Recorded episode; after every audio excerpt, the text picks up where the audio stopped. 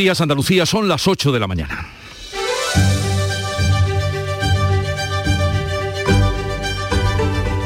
El mundo sigue mirando a Ucrania, ni España ni ningún país de la Unión Europea evacuará de momento a su personal diplomático en Ucrania. De hecho, el jefe de la diplomacia europea, Josep Burrell, no ve riesgo de invasión inminente mientras la OTAN y Estados Unidos ponen en alerta a sus tropas. Rusia ha denunciado lo que considera una histeria colectiva en Occidente. Y este martes en Andalucía la información política pasa por Bruselas, porque el presidente de la Junta, Juanma Moreno, se va a reunir con tres comisarios europeos e intervendrá en el Pleno del Comité de las Regiones, del que es vicepresidente. También planteará allí su malestar por lo que considera un reparto opaco de los fondos europeos por parte de Pedro Sánchez. Y en clave nacional, pues hoy es martes, hay Consejo de Ministros y se va a aprobar la subida de las pensiones y la llamada paguilla que compensa el desfase de la inflación. Se incrementan este año un 2,5% las mínimas y un 3% las no contributivas y el ingreso mínimo vital. Y hoy se reúne la Comisión de Salud Pública para analizar la evolución de la pandemia. También acordará la reducción de cuarentenas para los contagiados que Andalucía descarta por ahora pedir de momento. Madrid sí planteará que se reduzca hasta cuatro días. Esto cuando ha bajado la tasa de incidencia, 54 puntos en dos días en Andalucía, hasta situar, situarse así en los 1.380 casos por cada 100.000 habitantes. De estos y otros asuntos, enseguida les ampliamos la información. Social Energy. La revolución solar ha llegado a Andalucía para ofrecerte la información del tiempo. Hoy esperamos cielos eh, nubosos en Andalucía y es posible que llueva en Cádiz, en Málaga y en Almería. Y además no se descartan precipitaciones tampoco en el resto de la mitad sur de Andalucía. Brumas matinales en la mitad oriental con nieblas en la sierra. Las temperaturas máximas suben, salvo en el interior oriental donde se mantienen. Y atención al viento del este con intervalos fuertes en el litoral mediterráneo y levante fuerte con rachas muy fuertes en el estrecho. Con Social Energy comienza el año ahorrando hasta un 70% en tu factura con nuestras soluciones fotovoltaicas y Dino a la subida de la luz. Además, aprovecha las subvenciones de Andalucía y pide cita al 955-441-111 o en socialenergy.es. Solo primeras marcas y hasta 25 años de garantía. La revolución solar es Social Energy.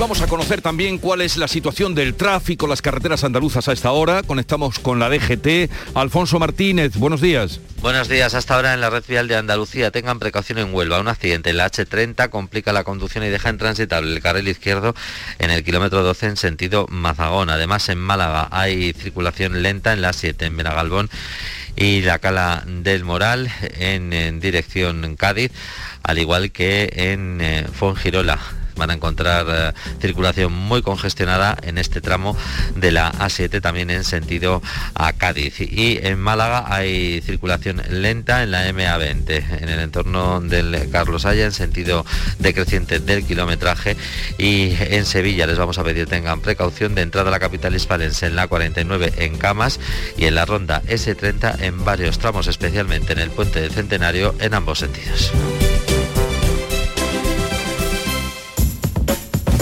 A los que lo hacéis porque os cae bien el vendedor. ¿Qué pasa, Manuel? O porque sabéis que estás echando una mano.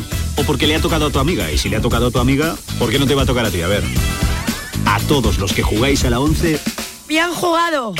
Porque hacéis que miles de personas con discapacidad sean capaces de todo. A todos los que jugáis a la 11, bien jugado. Juega responsablemente y solo si eres mayor de edad. La mañana de Andalucía con Jesús Bigorra. Noticias.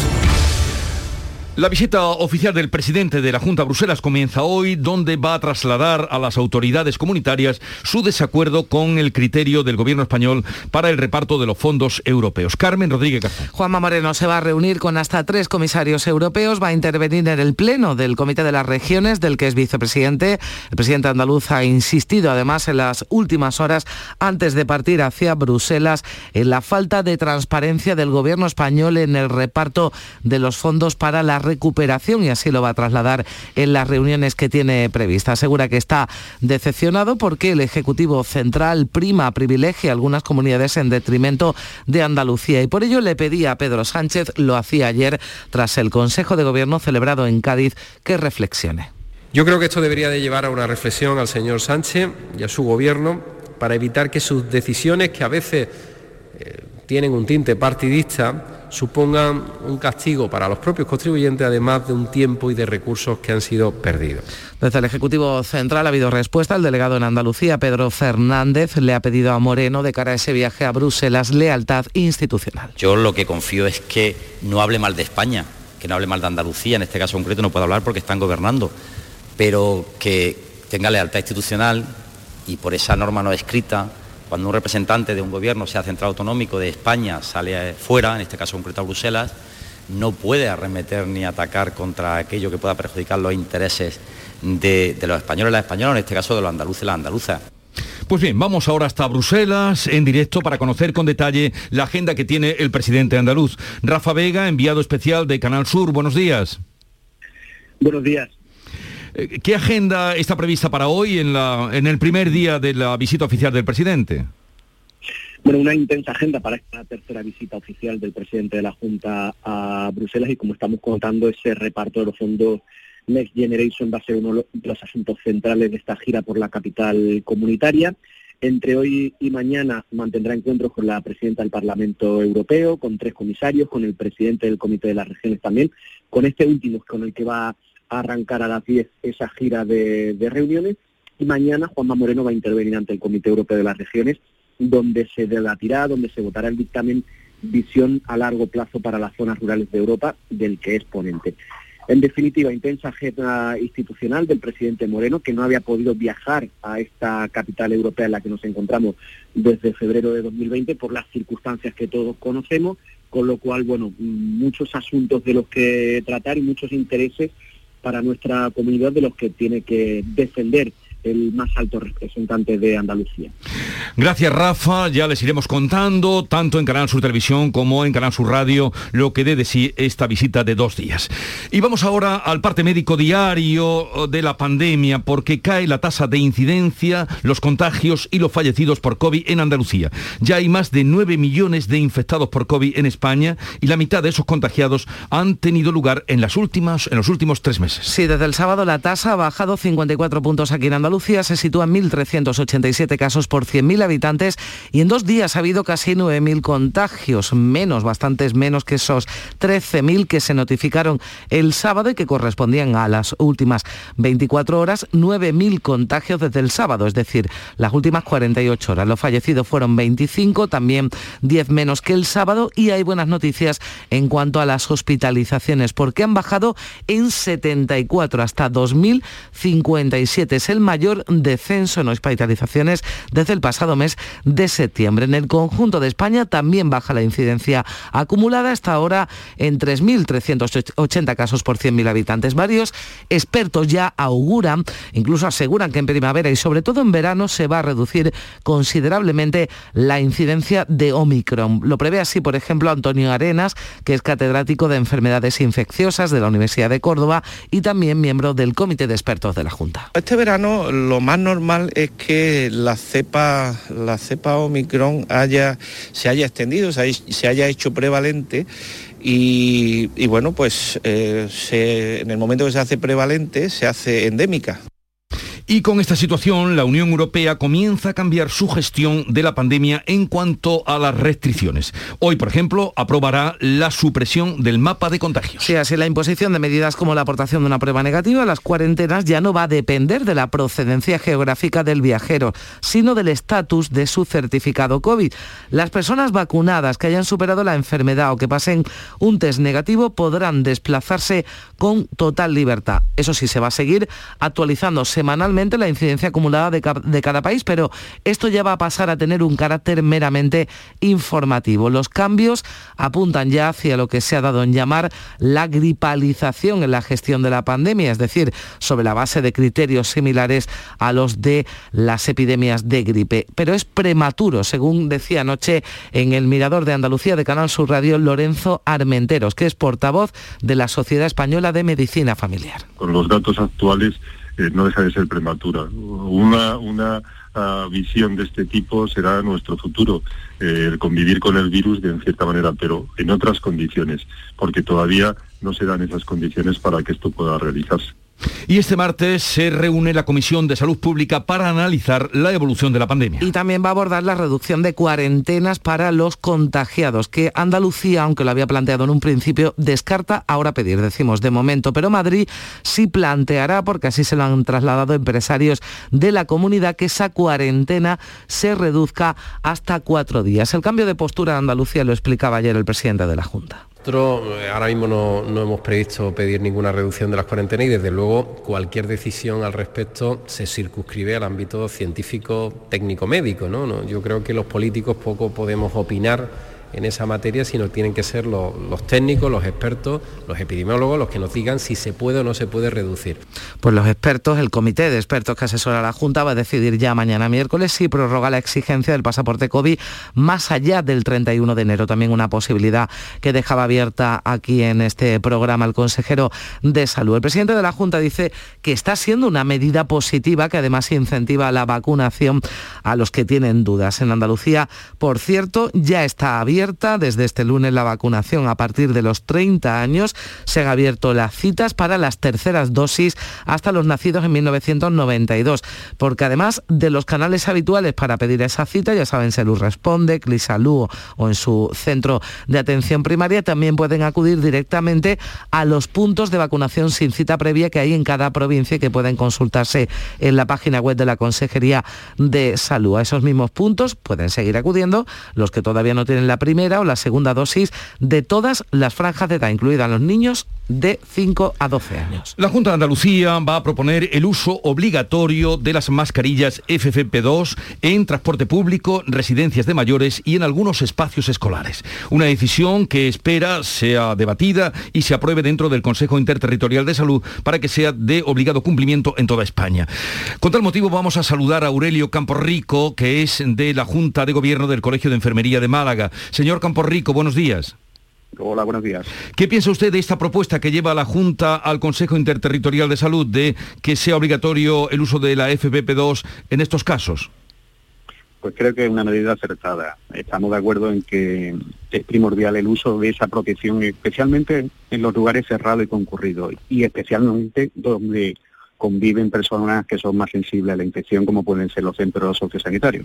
Uh -huh. eh, ¿Ustedes la utilizan, los enfermeros y enfermeras utilizan la FFP2? Sí, nosotros en el, en el, ámbito asistencial utilizamos permanentemente la FFP2 porque es de, de sentido común. Es más, muchas veces le, le, sumamos la mascarilla quirúrgica por encima por aquello de proteger también a los demás. Se habla para que sea obligatoria en transporte público, residencias de mayores y en algunos espacios escolares. ¿Echa de menos algún espacio en el que también debería ser obligatoria según su criterio? Sí, en todos los espacios en los que concurren numerosas personas debería ser obligatorio. Eh, está más que demostrado que las mascarillas FFP2 previenen el contagio con mucha mayor efectividad que las mascarillas quirúrgicas o las de tela.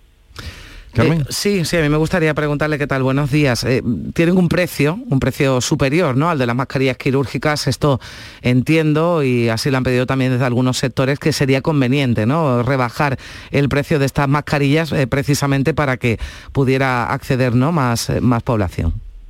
Sí, qué duda cabe. Si ahora el precio de esta mascarilla puede estar en torno a un euro, un euro y medio por cada unidad, eh, sería muy necesario rebajar el IVA o excluir eh, ese tipo de impuestos para que fuera asequible para toda la población, claro.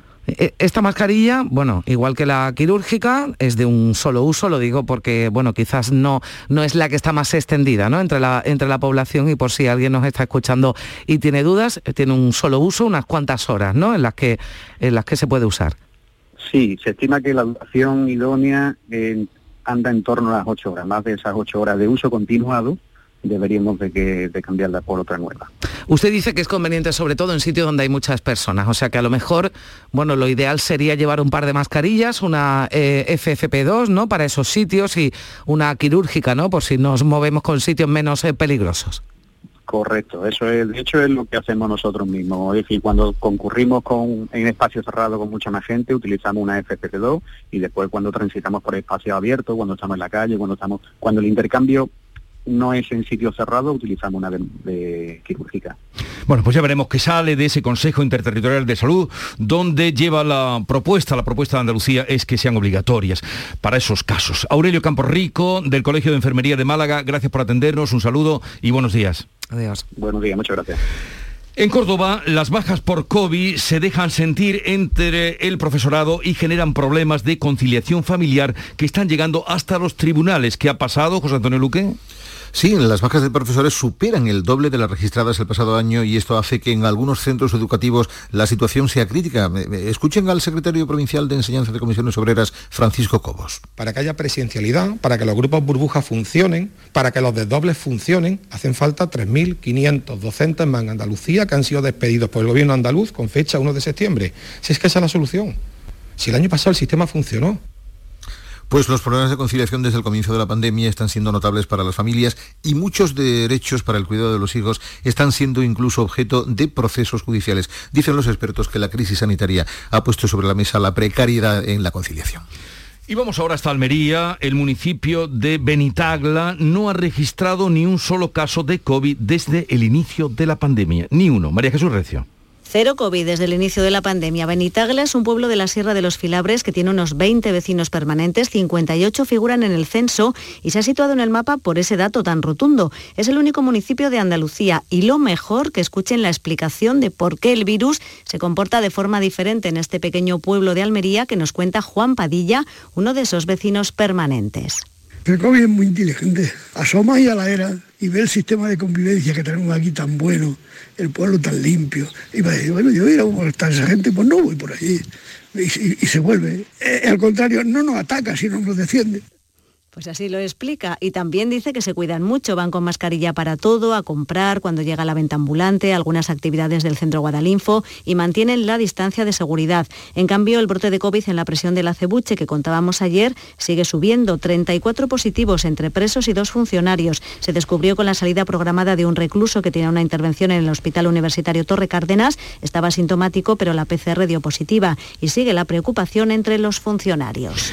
Y otra preocupación, y no pequeña, es eh, la incertidumbre en torno a lo que pasará entre Rusia y Ucrania y el campo de batalla que es Europa. Seguimos pendientes de lo que allí ocurra y hoy comparece en el Congreso de los Diputados el ministro de Exteriores para informar sobre la crisis de Ucrania. España descarta por el momento evacuar a sus diplomáticos. Sí, también otros países de la Unión Europea de momento no van a tomar esa medida que sí recomendaba, por ejemplo, ayer Estados Unidos. José Manuel Álvarez, como decías, va a comparecer en el Congreso va a dar cuenta en la Cámara Baja de la reunión que ha mantenido este lunes con sus homólogos europeos, con los ministros de Exteriores de la Unión en Bruselas, en la que se ha decidido imponer sanciones a, Rusia, plantear sanciones a Rusia si finalmente llegara a invadir Ucrania. Lo mismo que han acordado los líderes de Francia, Italia, Alemania, Reino Unido con el presidente de Estados Unidos, Joe Biden, en una conferencia que se celebraba la pasada noche y a la que no era invitado el presidente español Pedro Sánchez. He tenido una reunión muy, muy, muy buena. Unanimidad total con todos los líderes europeos. Pues a falta de escuchar hoy en el Congreso a José Manuel Álvarez, lo que decía ya el ministro de Exteriores es que nuestro país vuelve a apostar por la vía diplomática y el diálogo para resolver un conflicto ante el que pide no dramatizar. No queremos ningún conflicto en Europa, pero como evidentemente eso no depende solo de nosotros, ha habido una unidad también en la disuasión. Y por lo tanto ha habido una unidad en cuanto a imponer sanciones de un tamaño enorme y con un coste enorme en caso de que se produzca una agresión rusa a Ucrania. Pero sin dar más detalles de a cuánto ascendería esas sanciones. Es un asunto que ya venimos contando, ha causado algunas fricciones entre los socios de coalición del gobierno, sobre todo por esas declaraciones críticas con el gobierno y sobre todo con la ministra de Defensa, Margarita Robles, que lanzaba este fin de semana el ex vicepresidente del gobierno, Pablo Iglesias.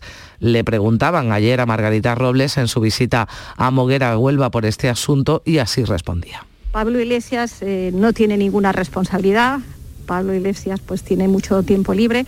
Yo tengo muchas responsabilidades, no tengo tiempo para las, las opiniones de Pablo Iglesias. El compromiso de España y del gobierno español con el gobierno de la paz es absolutamente inquebrantable Bueno, pues a buen entendedor, con las palabras de la ministra, basta.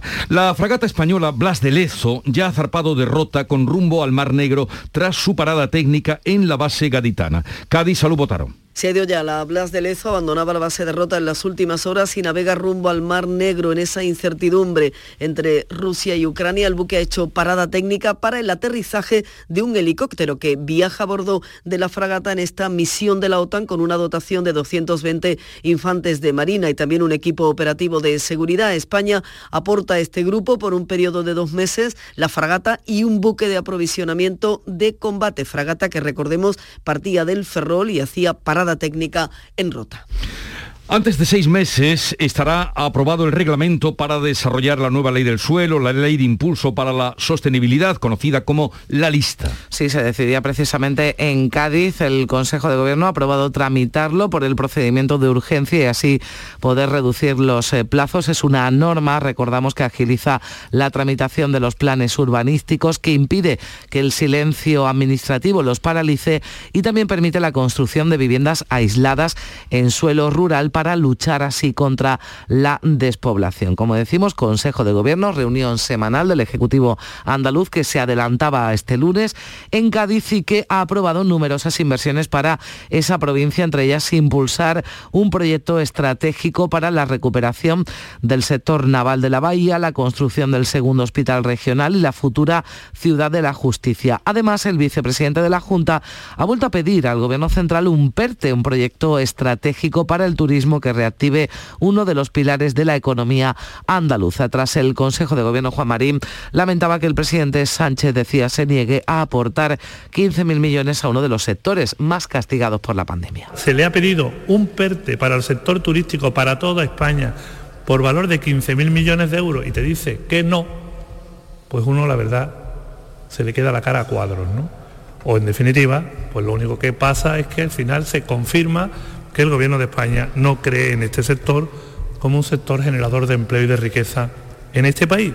Y del Consejo del Gobierno de Andaluz de ayer vamos al Consejo de Ministros para hoy que pretende aprobar la subida de las pensiones para este año 2022, que será del 2,5% para las contributivas y del 3% en el caso de las mínimas, las pensiones no contributivas y el ingreso mínimo vital. También se aprueba esa denominada paguilla, la paga extra que sirve para compensar la diferencia de la inflación y que ya se ha abonado con la subida a la pensión mínima de jubilación. Se sitúa este 2022 en algo más de 10.000 1.100 euros anuales. En el caso unifamiliar llegará o llega hasta los casi 12.500 euros en caso de cónyuge a cargo. La pensión de jubilación máxima se establece en 39.500 euros anuales. Y vamos al caso de las inmatriculaciones. La Iglesia reconoce que tiene alrededor de mil inmuebles a su nombre que no le corresponden. Viviendas urbanas, fincas, locales comerciales, colegios, cementerios, una apropiación que pudo hacer gracias a la reforma de la ley hipotecaria de 1998. Pero ahora el Gobierno y la Conferencia Episcopal Española han cerrado un acuerdo sobre las inmatriculaciones de estos bienes por parte de la Iglesia y en la que ésta admite que la titularidad no le consta o corresponde a un tercero. Por tanto, se abre la vía para su regularización. Pero entre, entre esas eh, propiedades, como decimos, casi un millar no se encuentra la Mezquita Catedral de Córdoba, cuya titularidad también había sido estudiada. En Reino Unido ha salido a la luz otra fiesta en Downing Street, en la residencia oficial del primer ministro británico, fiesta que se saltaba todas las restricciones por el coronavirus. Como todas las demás, el gabinete de Boris Johnson ha admitido que su personal se reunió en el interior de la residencia oficial para celebrar su cumpleaños. Esto fue en junio de 2020, cuando aún estaba vigente el primer confinamiento y no se permitían reuniones de más de dos personas. La, que, la cadena británica ITV informaba de que hubo 30 asistentes que le cantaron el cumpleaños feliz y que el primer ministro les sirvió tarta. El gabinete de Johnson señala que fue una reunión breve. Cantaron, comieron tarta, pero dice que el primer ministro solo estuvo 10 minutos. Según las fuentes de este medio, hubo invitados alojados esa noche en la residencia oficial y también la BBC menciona que se celebró una barbacoa en el jardín. También que la alta funcionaria que prepara un informe sobre esas fiestas ha incluido esta última. El líder laborista Keir Starmer ha vuelto a pedir la dimisión de Johnson. Y otro cadáver de un inmigrante ha aparecido en Málaga. Ha sido localizado esta vez en la playa de Burriana, en la localidad malagueña de Nerja. Sí, en las últimas semanas han sido ya cinco los cadáveres encontrados en playas malagueñas. Todo apunta a que son víctimas del naufragio de una patera en la que intentaban llegar a España. Continúa la búsqueda de la joven Esther López, desaparecida el 12 de enero en la localidad de Traspinedo, en Valladolid. La Guardia Civil ha registrado la vivienda del único detenido supuestamente implicado en este suceso. Todas las hipótesis y las líneas de investigación permanecen abiertas. La familia, lo reconocía el padre, lógicamente lo está pasando mal, comparaba la situación que están viviendo con tener un puñal clavado y no poderlo sacar. En el pueblo, mucha tristeza por la desaparición de esta joven. Pueblo Traspinedo, los, los amigos, familiares y demás de Esther, queremos que aparezca. A ver si aparece como sea, porque es un poco una, una tristeza ya. Que la chica aparezca y ya está, que no esté ni en el río ni en ningún sitio, ¿sabes? Les hablamos ahora de la campaña No soy idiota, soy mayor, que ya ha recogido 370.000 firmas en toda España para reclamar a los bancos que restablezcan la atención personalizada a los pensionistas. Ya son más de 15.000 asociaciones las que se han sumado a la causa y no descartan retomar las concentraciones en las puertas de las sucursales los días del cobro de las pagas para los jubilados. En Málaga, la portavoz del colectivo Yayo Flautas, Encarnación González, dice que el trato que se les ofrece por parte de los bancos lo ha calificado de inhumano. Es un trato inhumano porque a la vez que están despidiendo a infinidad de trabajadores y trabajadoras de la banca, pues ese trato y ese asesoramiento que necesitan las personas mayores se les está negando y en España somos millones. Y entonces, pues claro que es un trato inhumano, claro que es un trato que está basado en maximizar beneficios de la banca y claro que va en contra de la mayoría de la sociedad, pues como tantísimas cosas que hace la banca, ¿no? Son 10 millones de personas las que tienen más de 65 años en nuestro país y están a la espera de lo que contesten los bancos al requerimiento del gobierno para que den soluciones a esta situación. En San Juan de Puerto Rico, el ayuntamiento ha reparado de urgencia la estatua de Juan Ponce de León, que ha sido derribada en un acto de vandalismo a pocas horas de la llegada del rey Felipe VI para conmemorar la fundación de la ciudad hace 500 años. Hoy el monarca pasará por esta plaza para visitar una iglesia, por la plaza donde está la estatua del conquistador y primer gobernador de la ciudad, que era derribada por el grupo autodenominado Fuerzas Libertarias de Boriquén, que lo ha justificado como una acción contra un símbolo de la tiranía. Pero dice el alcalde de San Juan de Puerto Rico que hay cámaras de seguridad en la zona que van a dar con los culpables. Es la primera vez que algo así ocurre en Puerto Rico. El año pasado en Estados Unidos sí hubo numerosos ataques contra estatuas de militares, misioneros como Fray Junípero Serra o descubridores como Cristóbal Colón. La RTVA, esta casa, se vuelca esta semana con el cine andaluz. El próximo domingo se van a entregar los premios Carmen que otorga la Academia Andaluza y la gala podrán seguirla en directo en Canal Sur Televisión desde el Teatro Cervantes de Málaga. Van a ser 23 reconocimientos a los que optan 32 cintas realizadas en Andalucía. Antonio Banderas va a recibir el Carmen de honor por su trayectoria. El domingo, además de la gala, Canal Sur Televisión va a emitir una programación especial durante todo el día enfocada en el cine andaluz andaluz. Eh, Juan de Mellado, el director de la Radio Televisión de Andalucía, valora la participación en esta primera edición de los premios. La participación de Canal Sur en los premios Carmen eh, no se limita solo a la retransmisión de la gala. Eh, de las películas que, más nominaciones tienen estos premios, cuatro de ellas están de las seis con más nominaciones, cuatro de ellas están financiadas por Canal Sur, como son Alegría, eh, Sevillanas de Brooklyn, Mancha Negra y La vida era eso, por lo cual la participación de la apuesta que ha hecho Canal Sur en los últimos años por el cine andaluz se ve recompensada también en la entrega de estos premios, Carmen.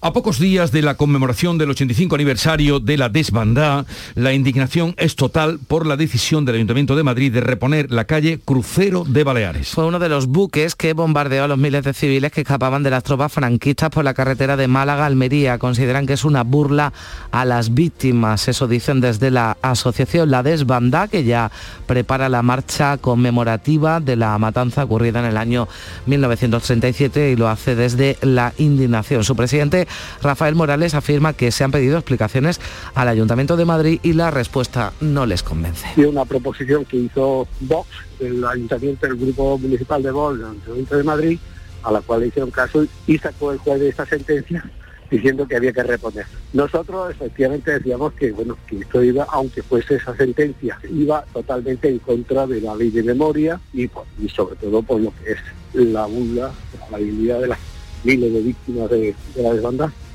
no van a desistir. Dice que seguirán trabajando para que a través de la presión social se vuelva a quitar ese nombre a esa calle de Madrid. Llega ahora a las ocho y media el tiempo para la información local, atentos, y luego abriremos tertulia de actualidad hoy con Rosana Sáenz, Teresa López Pavón y Teodoro León Gros. En la mañana de Andalucía de Canal Sur Radio, las noticias de Sevilla. Con Pilar González. Hola, buenos días. A esta hora hay tráfico intenso en la entrada a la ciudad por el Alamillo, Patrocinio, Avenida Juan Pablo II, Avenida de Andalucía y también en la Ronda Urbana Norte en ambos sentidos a la altura de San Lázaro. Hoy tenemos el cielo con nube, con lluvia débil y ocasional en el sur de la provincia, el viento del este, ahí está ahora una brisa ya fresca, las máximas suben, está previsto alcanzar 17 grados en Morón y 19 en Écija, Lebrija y Sevilla. A esta hora 11 grados en la capital. Automóviles Berrocar, más de mil coches de todas las marcas y modelos. La mejor garantía del mercado, inmejorable financiación, sin sorpresas de última hora y con total transparencia para que la compra de tu nuevo coche sea una decisión inteligente. 50 concesionarios Berrocar y más de 700 talleres concertados en territorio nacional. Entrega a domicilio totalmente gratis. GrupoBerrocar.com el miércoles 26 de enero os esperamos en el auditorio Nissan Cartuja de Sevilla a las 7 de la tarde para disfrutar del show del comandante Lara, en vivo y en directo. Si quieres asistir, recoge tu invitación en el propio auditorio, en la calle Albert Einstein sin número, en la isla de la Cartuja, de 9 de la mañana a 3 de la tarde y de 4 a 6. Y recuerda, las localidades son numeradas y solo se entregan dos por persona. Date prisa, aligérate, que son gratuitas. Disfruta en directo del show del comandante Lara, con la colaboración del auditorio Nissan Cartuja. Ocho personas han muerto en Sevilla en las últimas horas por coronavirus. Se han registrado 1.433 contagios y con esto la incidencia baja cinco décimas. La tasa está en 993 casos por 100.000 habitantes. En todos los distritos está por debajo de esa tasa, excepto en la capital, que aumenta la estadística con más de 1.150 casos. Cuatro módulos de la cárcel Sevilla 1 están confinados con 12 presos contagiados y hoy se vacuna sin cita previa en Écija, La Luisiana, Marchena, Cantillana y Pilas. En la capital, en el centro de formación del barrio de las Candelarias. La reunión prevista en principio para mañana entre el Ministerio de Transporte, Junta y Ayuntamiento de Sevilla para abordar la financiación de la línea 3 del metro se aplaza el 3 de febrero. También cambia el escenario porque será en Madrid y estaba previsto que fuera en Sevilla. El gobierno municipal lo achaca a problemas de agenda y el delegado del Gobierno Central en Andalucía, Pedro Fernández, pide a la Junta que para comenzar a hablar defina cuanto antes qué tipo de gestión y financiación quiere para este proyecto que supera los mil millones En función de la manera de gestionarlo, la administración pública tendrá que aportar más o menos cantidad de dinero. Por lo tanto, de esa cantidad de dinero público que haya que aportar es de la que se habla en el entorno de la mm, colaboración que pueda hacer para una infraestructura que es absolutamente responsabilidad de la comunidad autónoma, pero la colaboración que pueda tener el Gobierno de España. Pero yo creo que hay que definir primero esos parámetros. El puerto de Sevilla ha reutilizado los sedimentos recogidos en el dragado del río para regenerar el litoral de Doñana, en concreto 62.000 metros cúbicos de arena en un tramo de 275 metros en la margen derecha del Guadalquivir. Y la policía busca al conductor del coche que colisionó con un motorista de 47 años en la ronda del Tamarguillo, en Sevilla. Su estado es crítico. Los agentes han localizado ya el coche, aparcado muy cerca del lugar del accidente. El conductor, explica el portavoz de la policía local, Mario Domínguez, habría incurrido en varios delitos. Lugar del hecho según los testigos, una altísima velocidad. Eh, evidentemente, en ese caso incurría un delito contra la seguridad vial. Lo que está claro es que la parte importante es que hubo un accidente, un señor eh, después de la colisión lo dejó en el suelo y se marchó sin preocuparse en ningún momento de cómo estaba o dejaba de estar. El Hospital Virgen del Rocío ha realizado 241 trasplantes de órganos y 40 de córneas durante el año pasado. Es el segundo hospital de España en trasplantes de corazón, el tercero en renal y hepático. Iberfurgo. El alquiler de furgonetas con una nueva y variada flota de vehículos industriales en Sevilla les ofrece la información deportiva. Nuria Gaciño, buenos días. Eh, buenos días. El Sevilla espera la llegada de Martial en las próximas horas. Ya hay acuerdo con el Manchester United para que el francés juegue en Nervión en calidad de cedido hasta final de temporada. No sabemos si hasta final de temporada veremos en el Sevilla Diego Carlos, que desea marcharse al Newcastle. De ser así, Sinesi, central del Feyenoord, sería el elegido por Monchi. En el Betis, Guardado será el próximo en renovar hasta el 2023 y Guido ha dado positivo por COVID así que no ha viajado finalmente a Argentina para disputar los partidos clasificatorios para el Mundial. De este modo, Guido podría estar recuperado para los cuartos de final de Copa ante la Real Sociedad. ¡Guau! ¡Vaya furgoneta! La he alquilado en Iberfurgo. Está súper nueva. No parece de alquiler. Ya, en Iberfurgo disponen de una flota en perfecto estado y te ofrecen presupuestos a medida. En Iberfurgo somos expertos en alquiler de furgonetas de carga, pasajeros y carrozados. Visítanos en iberfurgo.com o en Sevilla en el Polígono Industrial Parsi. A esta hora 9 grados en Isla Mayor, 7 en Lora de Estepa, 6 en La Luisiana, 11 en Sevilla.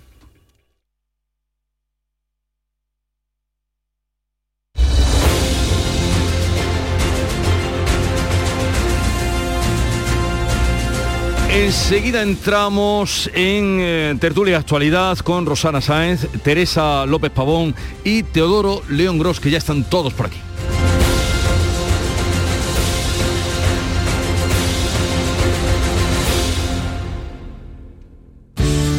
Buenos días. En el sorteo del cupón diario celebrado ayer, el número premiado ha sido 98.687 98687.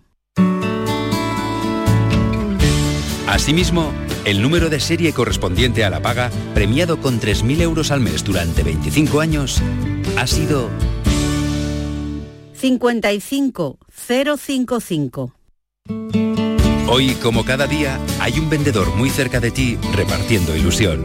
Disfruta del día y recuerda, con los sorteos de la 11, la ilusión se cumple. La actualidad y las novedades en salud, las noticias sobre investigación médica, prevención, terapias y un consultorio para responder a tus dudas. Envíanos tus consultas en una nota de voz al 616-135-135. 616-135-135. Por tu salud con Enrique Jesús Moreno. De lunes a viernes desde las 6 de la tarde. Quédate en Canal Sur Radio, la radio de Andalucía. Con Social Energy comienza el año ahorrando hasta un 70% en tu factura con nuestras soluciones fotovoltaicas y vino a la subida de la luz. Además, aprovecha las subvenciones de Andalucía y pide cita al 955-441-111 o en socialenergy.es. Solo primeras marcas y hasta 25 años de garantía. La revolución solar es Social Energy. Andalucía, verde, sostenible y circular. Nuevos retos medioambientales, tecnológicos, económicos y sociales con el nuevo Proyecto de Ley de Economía Circular de Andalucía. Únete a la Revolución Verde. Consejería de Agricultura, Ganadería, Pesca y Desarrollo Sostenible. Junta de Andalucía. Buenos días. En el sorteo de mi día de la 11 de ayer, la fecha ganadora ha sido 19 de diciembre de 1957. y el número de la suerte, el 5. Pide mi día a tu vendedor, también en puntos de venta autorizados o en juegos11.es. No olvides que comprando Lotería de la 11 colaboras con una gran labor social. En la 11 nos mueve tu ilusión. Que tengas un gran día.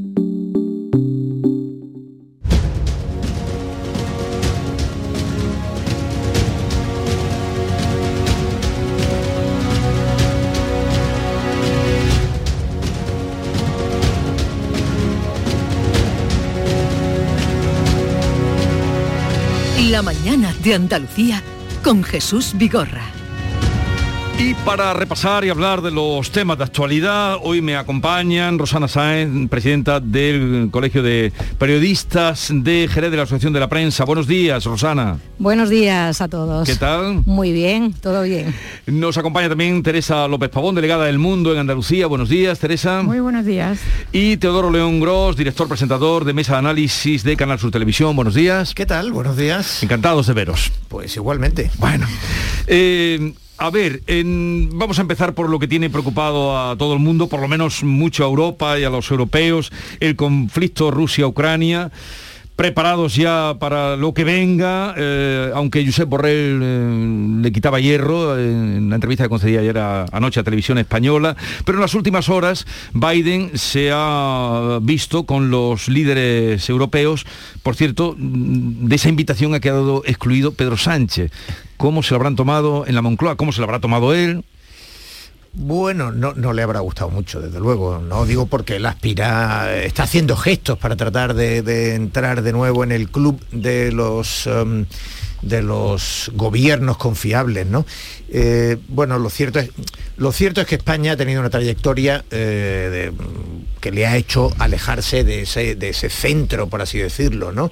Eh, todo esto comienza cuando Rodríguez Zapatero saca las tropas de Irak, un conflicto, por cierto, muy distinto, muy distinto, no tiene nada que ver. En aquel momento el no a la guerra era un, grito que se hacía contra un país invasor en un conflicto que no venía avalado por Naciones Unidas y que colisionaba con el, con el derecho internacional. Nada que ver con lo que está sucediendo ahora. Pero en todo caso, Zapatero saca las tropas sin avisar y eso se considera una deslealtad en eh, los Estados Unidos, cuya reacción lleva a Zapatero a no levantarse en un desfile militar ante el ejército americano y eso se considera una ofensa. Eh, hay países donde esto podría tener un, un carácter simbólico menor, pero en Estados Unidos se considera una ofensa muy profunda. Y a partir de ahí, eh, tampoco Rajoy hizo grandes cosas por alterar la el statu quo, pero lo cierto es que a partir de ahí España queda fuera de ese núcleo central. Eh, y bueno, eh, tampoco en el caso de Pedro Sánchez, aunque sí se han eh, apresurado a tener gestos militares que la OTAN ha agradecido, el, el secretario general de la OTAN, Stoltenberg, ha agradecido no- notoriamente, quiero decir, públicamente, sin embargo, Claro, este es un gobierno en el que una parte de ese gobierno está diciendo no a la guerra y está, eh, Mm. digamos, haciendo gestos de clara complicidad con la estrategia de Putin y está diciendo que la OTAN no es una, em, no es una organización de defensa militar del territorio, como decía la ministra Robles, de eh, defensa de valores democráticos, sino que está diciendo que esto es para defender las políticas imperialistas de, de Estados Unidos. Claro, eso está en el gobierno.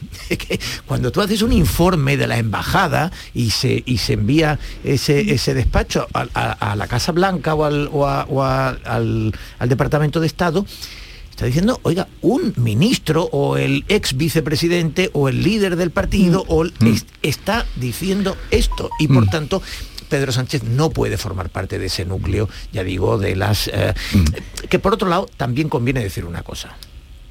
Lo que, eh, el- los formatos que se están utilizando en este momento, el llamado formato de Normandía, eh, que está aplicándose en, en las relaciones internacionales, ya sabes que, que tiene que ver con, eh, con, eh, con la Segunda Guerra Mundial y con Mm. la conmemoración donde se produce esa reunión. Está el formato Normandía y el Normandía ampliado.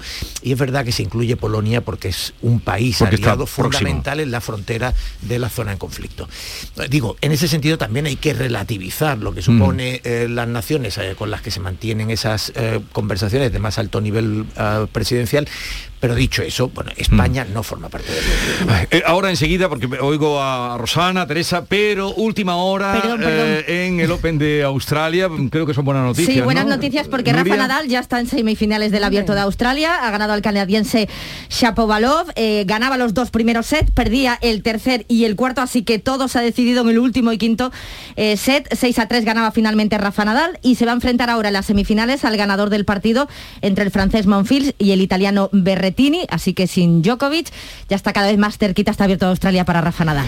Está en semifinales. Eh, seguimos, decía mm, Teo, que no ha podido gustar en Moncloa, lógicamente, además después de la, eh, en fin, de la disposición a mandar eh, la Blas de Lezo, que lleva para allá la fragata. A ver, eh, Rosana, ¿cómo ves tú? Yo, yo coincido más con esa teoría porque, bueno, todos sabemos el tipo de reunión. Lo primero, que no es normal que España no estuviese ayer en esa reunión. Y encima las declaraciones de Biden diciendo, ha ido muy bien, muy bien, Sí. y además hemos tenido unanimidad. Todos, Sí. subraya el todo, todos los líderes de Europa, pues nos deja completamente fuera. Y sorprende más aún cuando el ministro de Exteriores, Álvarez, pues se acaba de reunir con el secretario de Estado. Entonces, coincido en esa parte, en esas teorías, que, que- que son teorías, de bueno, que estas reuniones de, este tipo son reuniones de muy alto nivel, reuniones con un código de seguridad absolutamente, eh, pues imaginaros, cualquier filtración de una... No pongo en duda a nadie, ¿eh?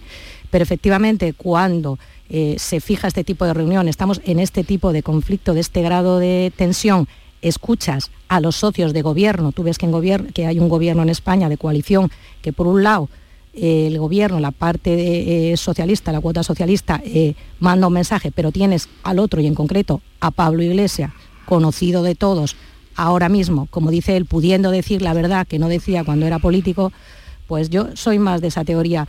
Independientemente de eso, yo creo que es un momento ahora mismo en el que hay que estar a la altura y me parece un error no incluir a España porque yo sí creo que España debía de haber estado ayer en esa, en esa reunión. Escuchamos a más a Borrell cómo está la situación. Eh, hemos visto que esta mañana la extensión ya es máxima. Eh, ayer decían las palabras que escuchaban de Rusia como, como esto siga adelante vamos a ir al cuello, es de máxima preocupación, de incertidumbre. Y yo sí creo que se debe de contar con España, pero sí creo que España, como decía eh, Teo, tiene un problema ahí con un gobierno que tiene que dejar hoy, cuando veamos la comparecencia de Álvarez hoy, porque tiene que dejar una postura muy clara, porque es que si no, es cierto que es de tal grado de tal seguridad la que tiene que haber a la hora de filtraciones que no está dando una imagen de esa seguridad que requiere una situación de este nivel. Sí, yo, estoy básicamente de acuerdo. No creo que el problema sean tanto las filtraciones, porque la seguridad, hablemos Bueno, claro, sino que, claro, que tienes, tienes que ser un socio fiable, no puede, mm, eh, y es verdad que eh, tendemos a pensar en, en, la corta distancia que cuando cambia un gobierno eh, cambia todo en, España, pero hay, una, hay un principio de continuidad en la, labor diplomática. Y por tanto esa, esa trayectoria errática que, precede a un gobierno como el de Pedro Sánchez, eh, cuya determinación yo no pongo en duda, ni siquiera a pesar, a pesar de los socios que tiene. Y sin embargo esa, esa trayectoria errática pues, pues pesa mucho en términos diplomáticos, con independencia de que el gobierno que hoy haya no tenga nada que ver con el gobierno de Zapatero, incluso ha habido en, medio un gobierno del Partido Popular que tampoco tenía nada que ver y sin embargo también venía su, su quehacer en, la política internacional también venía lastrada por esa por esa eh, por ese pasado con respecto a las relaciones con Estados Unidos. Hombre, mm, es verdad que los contactos que tuvo eh, que no fue, una, no fue una reunión presencial, fueron contactos telefónicos. Eh, creo que era eh, en, esa, en esa reunión estaba representado Francia, Alemania, Reino Unido y Polonia. Italia también. Es que, es Polonia. Por eso es que estaba Italia, Polonia, estaban todos. Es que, estaba menos Portugal. no solo falta que hubiera estado Portugal. Bueno, bueno, es que entonces ya nos da algo en la tertulia de hoy de la mañana. Claro, claro. Y, eso que efectivamente España eh, ha sido uno de los países que, digamos, que más generoso ha sido, como mínimo, en términos de ofrecimiento. fue la semana pasada, cuando ofrecieron los cazabombarderos, y, las dos y los dos buques fue la semana pasada. Exactamente, o sea que no ha habido, no ha habido ahí, eh, a pesar de los socios, no ha habido ahí, eh, no le ha temblado de alguna manera el, el, pulso al gobierno español para, para mostrar su determinación, ¿no? Eh, estamos, en fin, como, mm, eh, como el cascarón de huevo, ¿no? En las pandillas de los escolares, ¿no? Queriendo sacar la cabeza, pero no, no hay manera de colocarse en ese, en ese em, círculo, digamos, de, confianza de, los aliados, ¿no? Teresa, yo ahí añadiría más una cosa, que es el tema ¿no? de a la altura al que tiene que estar ahora mismo también la oposición.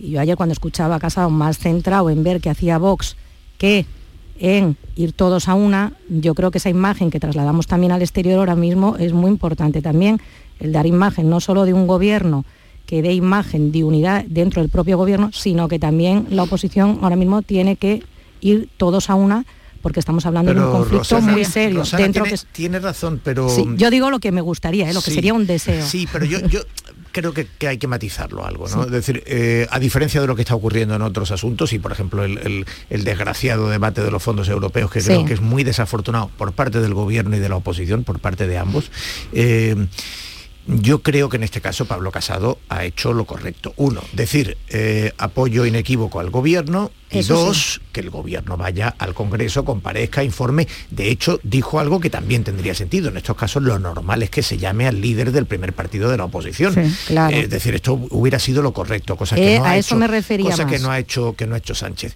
Luego, lo que sí es verdad es que es verdad que estamos en el marco también de una campaña electoral y eso no, puede perderse de vista, ¿no? En el caso de Podemos como en, como en el de los demás partidos. Lo que sí que es verdad es que Pablo Casado ha aprovechado para recordar algo que yo creo que, que- que tiene interés, que es- son las contradicciones que tiene Vox, que en algunos momentos ha tenido una cierta eh, simpatía, ha mostrado una cierta simpatía, un en fin, una cierta sintonía con Putin.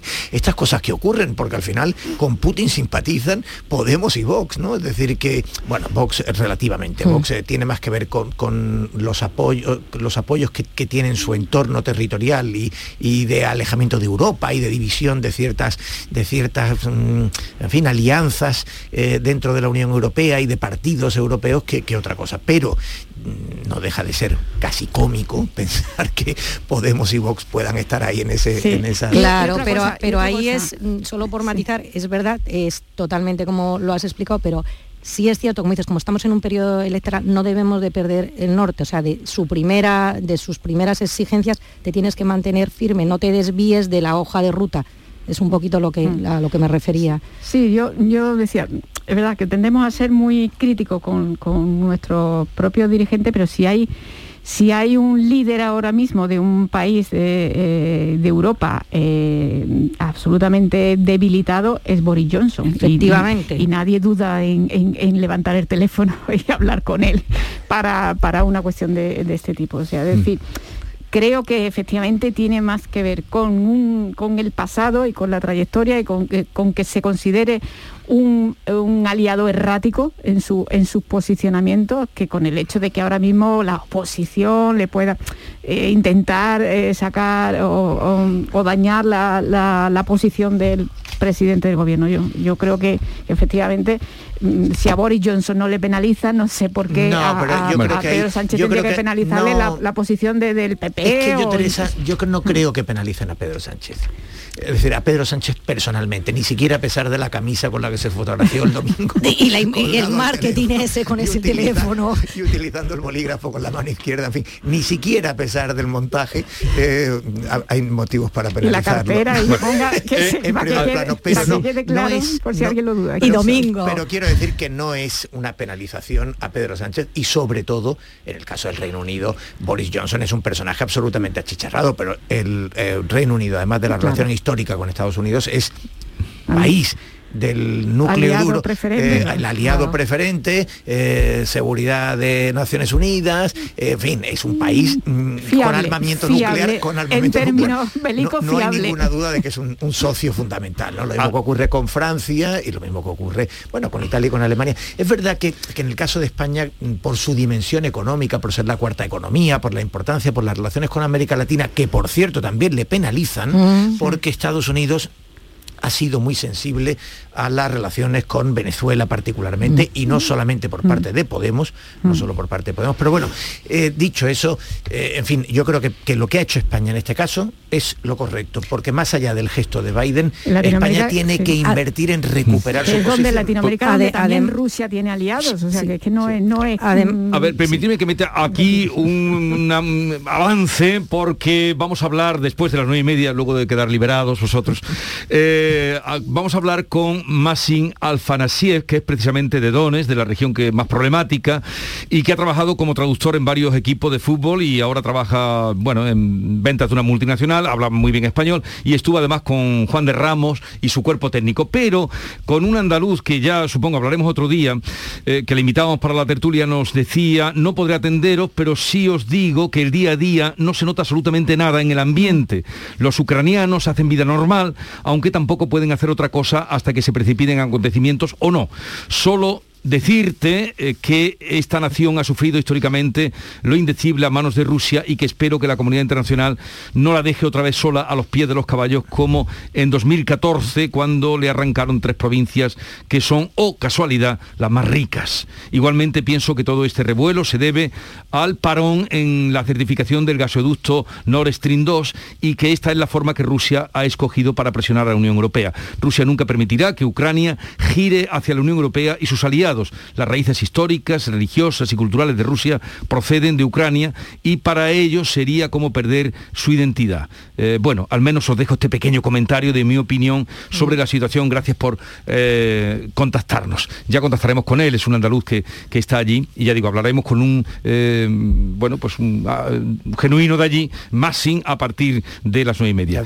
¿Qué os parece lo que día- cuenta? Esto es de alguien que está viviendo allí. Sí, y coincide mucho. Yo, yo entrevisté en el programa el- ayer a, a Daniel Utrilla. Eh, o antes de ayer, no me acuerdo, bueno, ya pierdo un poco la noción de- del tiempo a veces, ¿no? Entrevisté a Daniel Utrilla, que es un periodista, bueno, Teresa Lobo lo conocerá muy bien porque ha sido durante muchos años el corresponsal del mundo en Moscú, al que llegó hace mucho tiempo, curiosamente, él eh, eh, tra- trabajaba en el diario de Soria, pero estudió ruso y, y la razón lo envió a las elecciones en las que Putin alcanza el poder y, eh, y ya el mundo, eh, Pedro J lo, lo contrata y lo deja allí como corresponsal porque hizo un trabajo estupendo. Y, y tiene, tú lo conocerás, tiene un par de libros, eh, publicados en libros del caos, ¿no? A Rusia con el con Kalashnikov y en mi ovni de la, de la perestroika. Son unos libros, sobre todo el primero sensacional, crónicas rusas de un, de un español. Y él decía, uno, que no va a haber invasión. Dos, que es verdad que eh, las relaciones territoriales de Rusia y Ucrania son muy, muy delicadas porque se han prolongado a lo largo de la historia. Es decir, todo el mundo sabe que Crimea es una mm, provincia fundamental de la Rusia histórica que en un momento determinado se cedió a Ucrania en la medida en que Ucrania formaba parte del territorio imperial y luego de la Unión Soviética. Es decir, es verdad que él contaba que, que no se puede simplificar y decir esto, esto va de que la OTAN quiere, no, hay, hay cuestiones de- de, eh, a lo largo de la historia eh, con, con raíces profundas. Y, eh, y- y- venía prácticamente, digamos, Utrilla venía a plantear unos mensajes muy semejantes al que tú, al que tú has leído. O sea, que, que posiblemente, como siempre, esa vieja recomendación de los maestros del periodismo que te decían, cuando quieras tener la perspectiva, intenta leer un periódico del lugar, ¿no? Pues eh, tener la Sí. voz, la visión del lugar, Utrilla, por cierto, ahora trabaja en, en- en la televisión rusa, eh, pues es muy Pues tenemos, eh, tenemos que dar con él, ya nos pasarás el, el contacto. Es- es magnífico. Publicó a Moscú sin Kalashnikov Exactamente. una crónica sentimental de la Rusia de Putin envuelta en papel de periódico. Un Ese titular, libro- ese libro es un, excelente. titular, un título extraordinario.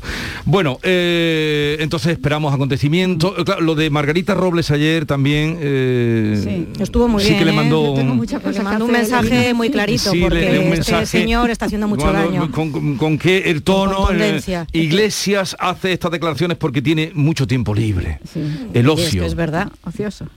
Jubileta.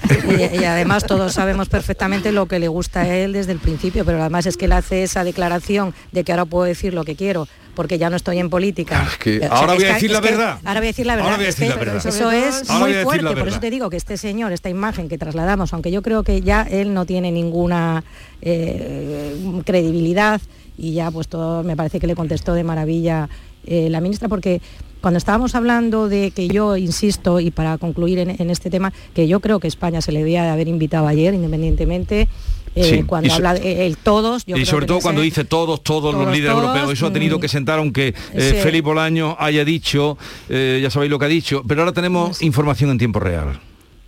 Eso ha dicho. por, eh, por eso te ahora digo que tenemos yo- información en tiempo real.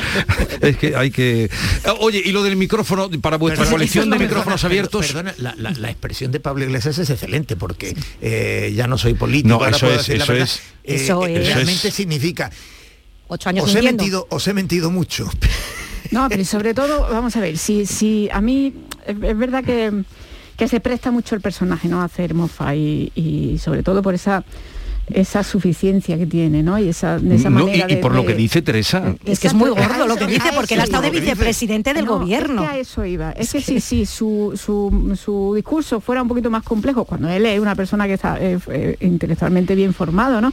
Y, y al final dice, no, no, yo es que estoy por la paz, vamos a ver, yo creo. ¿Y los demás qué? mismo- Exactamente, yo no creo que haya ahora mismo ningún dirigente europeo que, que, que- que empieza, que empezamos a sacar la cabeza después de una crisis sanitaria de, de, de- de tinte bíblico, no creo que ningún dirigente europeo esté ahora mismo por meterse en un conflicto armado nada menos que con Rusia. O sea, es que forma parte Y- de y las que altera el orden mundial, de es que- cualquier occidental ¿no? Eh, en, en el siglo XX, imaginaros en el siglo XXI.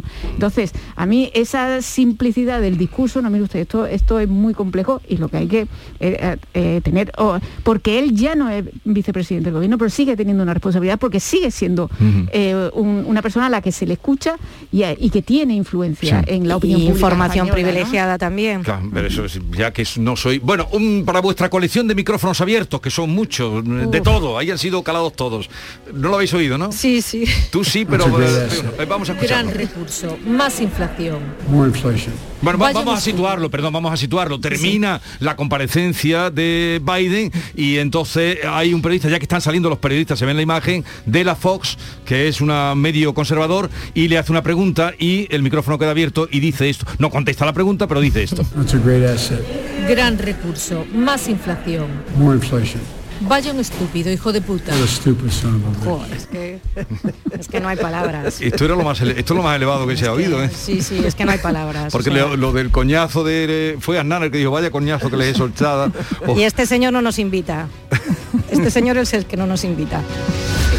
eh, todo es comparable, Rosana. No, no, a ver. eh, No- nos vamos ya, ¿eh, esta, Teo? es la, esta es la falta de respeto a los medios de comunicación. Sí, bueno, vamos a ver. eh, yo creo que es el problema de los micrófonos abiertos. eh, es decir, estúpidos hijos de puta es una expresión que tú puedes utilizar ante algo que te desagrada si piensas que lo estás haciendo eh, en privado, claro. Pero además tienes un problemón entonces no te gusta la pregunta que te plantean. y Llegamos a las nueve, Rosana.